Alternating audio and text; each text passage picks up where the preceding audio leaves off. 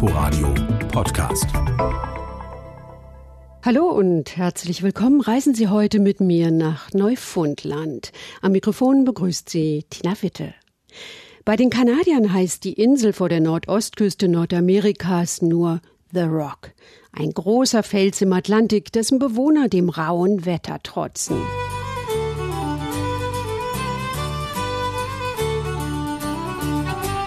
I used buy the bills, the boat, and I used buy the sails, her, and I used buy the catches the fish and brings them home to Liza. Dieses traditionelle Volkslied kennt auf Neufundland jeder. Es handelt vom entbehrungsreichen Leben auf der Insel und mit dem Meer. Einst lockte der Fischreichtum viele Europäer auf die Insel. Es soll hier so viel Kabeljau gegeben haben, dass man zum Fischen nur einen Korb ins Wasser halten musste. Die rücksichtslose Ausbeutung des Meeres führte schließlich zu einem Moratorium. 1992 erließ die kanadische Regierung ein komplettes Fangverbot für Kabeljau.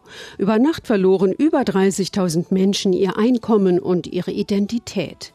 Viele verließen die Insel auf der Suche nach Arbeit und die, die blieben, mussten sich neu erfinden. Nach und nach entwickelte sich auf Neufundland ein sanfter Tourismus. Aus Fischern sind Gastgeber geworden, denn Kanadas östlichste Provinz hat wahre Schätze zu bieten. Zum Beispiel gewaltige Eisberge, die in den Sommermonaten auf der sogenannten Eisbergallee an der neufundländischen Küste vorbeitreiben. Um das zu sehen, reise ich zum nördlichsten Zipfel Neufundlands. Einsame Highways führen vorbei an den wenigen Ortschaften. Mitunter säumt ein Minifeld den Straßenrand, auf dem einmal etwas Gemüse wachsen soll. Der aufgelockerte Boden nach dem Straßenbau bietet eine der wenigen Möglichkeiten, etwas anzubauen. Ansonsten nur Felsen, kleine Seen, viele Tannen, nur wenige Laubbäume, Flechten, Moos und dazwischen auch im neufundländischen Sommer vereinzelte Schneeflächen. Mein Ziel ist Carpoon Island, eine kleine Insel im äußersten Norden, die nur mit einem Boot zu erreichen ist. Es regnet. Gemeinsam mit einer kleinen Reisegruppe warte ich an einem Mini-Hafen auf die Überfahrt. Es ist ein großes rotes Schlauchboot, das uns abholt. Hello, Begrüßt uns Ed English und bittet uns an Bord zu kommen. Er verteilt lange Regenponchos, die wir schon kurze Zeit später sehr zu schätzen wissen. Das Schlauchboot reitet über die Wellen, die Gischt spritzt ins Boot. Alle versuchen sich irgendwo festzuhalten und ich kämpfe gegen die Übelkeit an. Dann endlich biegt Ed in eine Bucht ein und dort liegt er direkt vor uns. Unser erster Eisberg, ganz nah. Von der Strömung hierher getrieben, groß wie ein Haus. Ed umkurvt ihn mit einigem Abstand. Meistens fahren wir nicht sehr dicht um die Eisberge, denn es kann immer sein, dass sie umkippen und dann muss man weit genug entfernt sein. Nass und verfroren gehen wir an Land. Carpoon Island ist eine karge, felsige Insel aus Granit und Quarz, zwei Kilometer breit und sieben lang, mit einem Leuchtturm und zwei Häusern. Wo einst der Leuchtturmwärter mit seiner Frau lebte, hat Ed English vor einigen Jahren ein kleines Hotel eröffnet, das von Mai bis September Besucher empfängt. Im Carpoon Lighthouse Inn ist es wohlig warm. Isabel Kohl unterbricht ihre Vorbereitungen für das Abendessen der Gäste und begrüßt uns lachend. Hier stört sich niemand daran, dass wir triefend nass im Flur stehen. They don't mind the weather.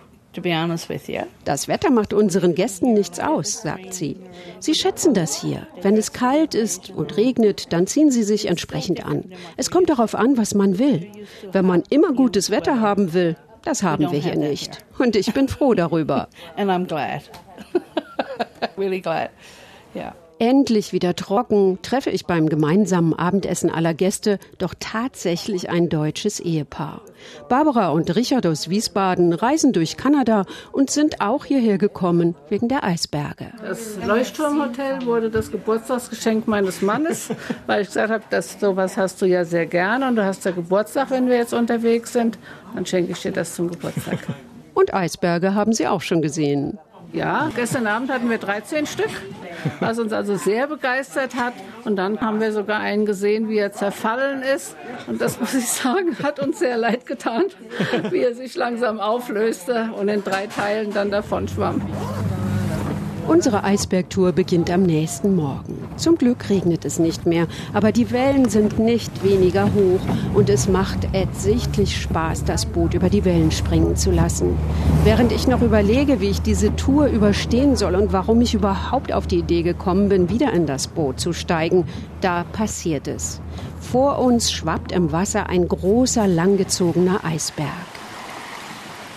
Vergessen sind Angst und Übelkeit. So beeindruckend ist das massige Gebilde, das sich leuchtend blau vom Grau des Ozeans absetzt. Ein kalter Hauch weht herüber.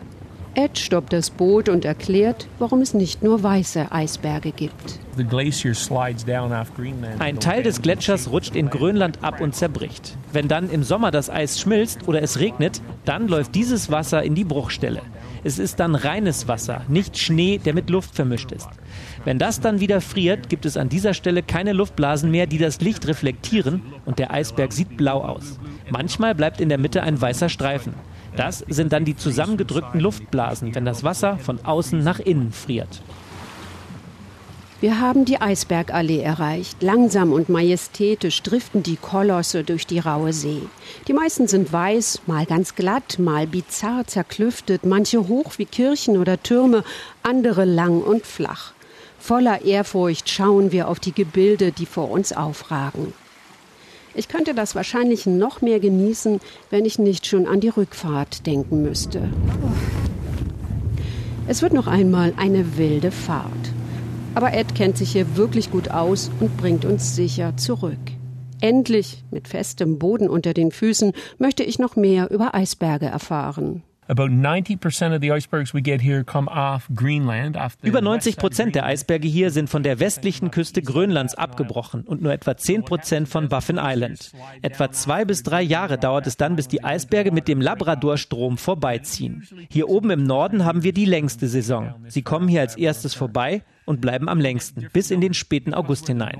Und das heißt auch, dass sie hier am größten sind. Sie können an einem Tag einen langen Weg zurücklegen. Du kannst auf der Insel entlang gehen und sie würden dich überholen. Das hängt hauptsächlich von der Strömung ab. Der größte Teil des Eisberges liegt schließlich unter Wasser. Deshalb spielt der Wind dabei nur eine kleine Rolle.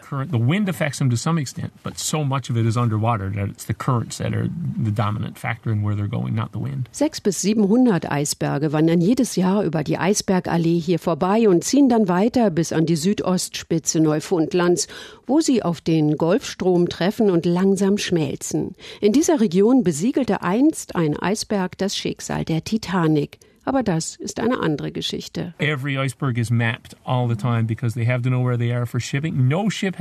Jetzt wird jeder Eisberg registriert. Kein Schiff ist hier mehr gesunken seit dem Untergang der Titanic. Besonders wichtig ist das auch für die Ölplattformen. Dort muss man wissen, wo sind die Eisberge gerade, wie groß sind sie, wie weit entfernt und wann werden sie die Plattform erreichen.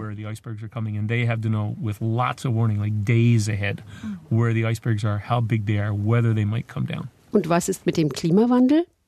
Es gibt mal gute und mal schlechte Jahre, sagt Ed. Mal mehr und mal weniger Eisberge. Das war schon immer so. You're going to have good years, you're going to have bad years, and if you want to claim it's global warming, then you pick a year when it's a lot and say it. Das hat mit dem Klimawandel bisher nichts zu tun. Aber natürlich, überall auf der Welt schmelzen die Gletscher und so wird es auch in weiter Zukunft weniger Eisberge geben. Aber erstmal wird es so sein, dass wir mehr bekommen werden, denn das Eis in der Arktis wird immer weicher und mehr Teile brechen ab, die dann mit dem Labradorstrom hier runterkommen. So wird uns die Erderwärmung erstmal mehr Eisberge bringen. So oddly enough, Die Eisberge sind nicht die einzige Attraktion auf Neufundland. An der Westküste liegt der Grossmorn Nationalpark. Seit 1987 ist er UNESCO Weltnaturerbe. Er erstreckt sich auf über 1800 Quadratkilometer und seinen Namen verdankt er einem etwas über 800 Meter hohen Berg. Mehrere kleine Ortschaften liegen im Park. Knapp 4000 Menschen leben dort, auch Penny McIsaac. Sie erklärt den Besuchern die Besonderheiten im Nationalpark. Dazu gehören zuallererst die Tablelands, eine ocker- bis rostrotfarbene Hochebene. So about 500 million years ago, we had Vor über fünf Millionen Jahren bewegten sich die tektonischen Platten und dort, wo jetzt der Atlantik ist, gab es zwischen den Platten auch schon ein Meer. Die Strömungen der Wassermassen sorgten dafür, dass sich die Erdplatten zueinander bewegten. Der Ozean wurde immer kleiner, bis die Platten aneinander stießen und Teile des Erdmantels unter dem Meeresgrund wurden dabei nach oben gedrückt. Wenn man sich jetzt hier im Park umsieht, dann sieht man Gestein, das sonst eigentlich nicht an der Oberfläche der Erde zu sehen ist. Es liegt normalerweise tief unter dem Meeresgrund. Aber hier in Grossmorn kann man auf dem Erdinnern laufen. It should be deep below the ocean's floor, but here in Grossmorn you can actually walk on the inside of our planet. Es gibt nur wenige Orte auf der Welt, wo das möglich ist. Ein Paradies für Geologen, die hier ihre Theorie zur Plattentektonik bestätigt sehen. Grossmont muss sich hinter anderen kanadischen Nationalparks nicht verstecken. Fjorde, Seen, hohe Klippen und Nadelwälder prägen die Landschaft, die auch vielen Tieren einen Lebensraum bietet. Nicht ganz problemlos, sagt Penny. Große Schwierigkeiten bereitet ausgerechnet der für Kanada so typische Elch. 1904 moose were introduced. 1904 wurden Elche aus Nova Scotia hier angesiedelt als zusätzliche Nahrungsquelle für die Menschen. Das waren vier Elche und jetzt sind es 250.000 auf der Insel. Das ist wirklich sehr viel. Und sie essen am liebsten Tanne. Deshalb geht es ihnen auch so gut hier, weil das die Baumart ist, die wir hier vor allem haben. Die Elche essen leider am liebsten die ganz jungen Bäume, sodass die überhaupt keine Chance haben zu wachsen. Und das ist genau das Problem. Deshalb haben wir die Jagd auf die Elche im Park zugelassen und jetzt hat sich der Wald wieder etwas erholt. Die Elche haben hier keine natürlichen Feinde und nirgendwo ist die Elchdichte so groß wie auf Neufundland. Die Chance, einen zu sehen, ist also relativ groß.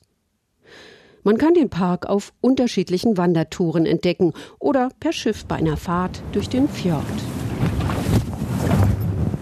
Wayne Parsons startet seine Bootstour in Norris Point, ein kleiner Ort am Rande des Nationalparks. Von dort geht's hinaus in den zweiarmigen Fjord Bon Bay auf der Suche nach Adlern und Walen. Der 62-Jährige ist hier geboren und wohnt in einem der Orte im Park. Nach der Universität habe ich eine Zeit in Toronto gelebt, kam aber 1978 zurück nach Neufundland und bin seitdem immer hier. Ich habe sechs Kinder hier in Norris Point großgezogen. Es ist ein schöner Platz zum Leben. Ah, einen Moment, meine Damen und Herren. Da auf Ihrer rechten Seite schauen Sie. Das ist mein Lieblingsblick. Das ist der Grossmorn Mountain, der der ganzen Region hier den Namen gegeben hat. Perfekt eingerahmt von diesem V-förmigen Tal. Der Grossmorn Mountain ist Teil einer langgezogenen Gebirgskette mit Namen Long Range Mountains. Sie gehört zu den ältesten Bergen der Welt und ist ein Ausläufer der Appalachen. Die erstrecken sich von Alabama über den Osten der USA bis eben hier in den Norden von St. Anthony. Die Luft ist klar und frisch. Wale haben wir nicht gesehen, aber viel über den Nationalpark erfahren und am Ende auch noch am Screech Inn teilgenommen. Ein Ritual, mit dem Fremde zu Neufundländern ernannt werden. Die Zeremonie muss von einem gebürtigen Neufundländer durchgeführt werden.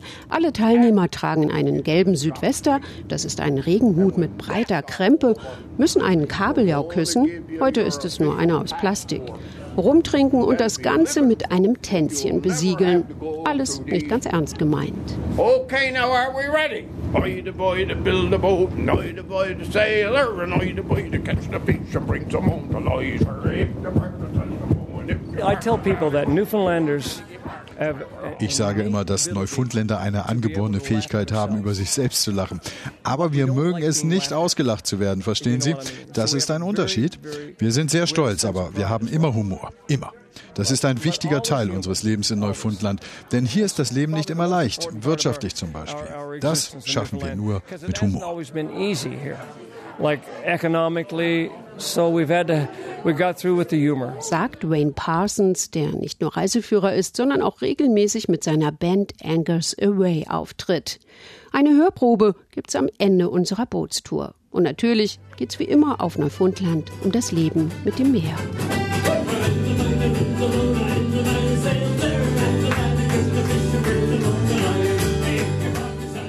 Unterwegs auf Neufundland. Sie können diese Sendung auch als Podcast in der ARD Audiothek abonnieren. Danke fürs Zuhören. Am Mikrofon verabschiedet sich Tina Witte.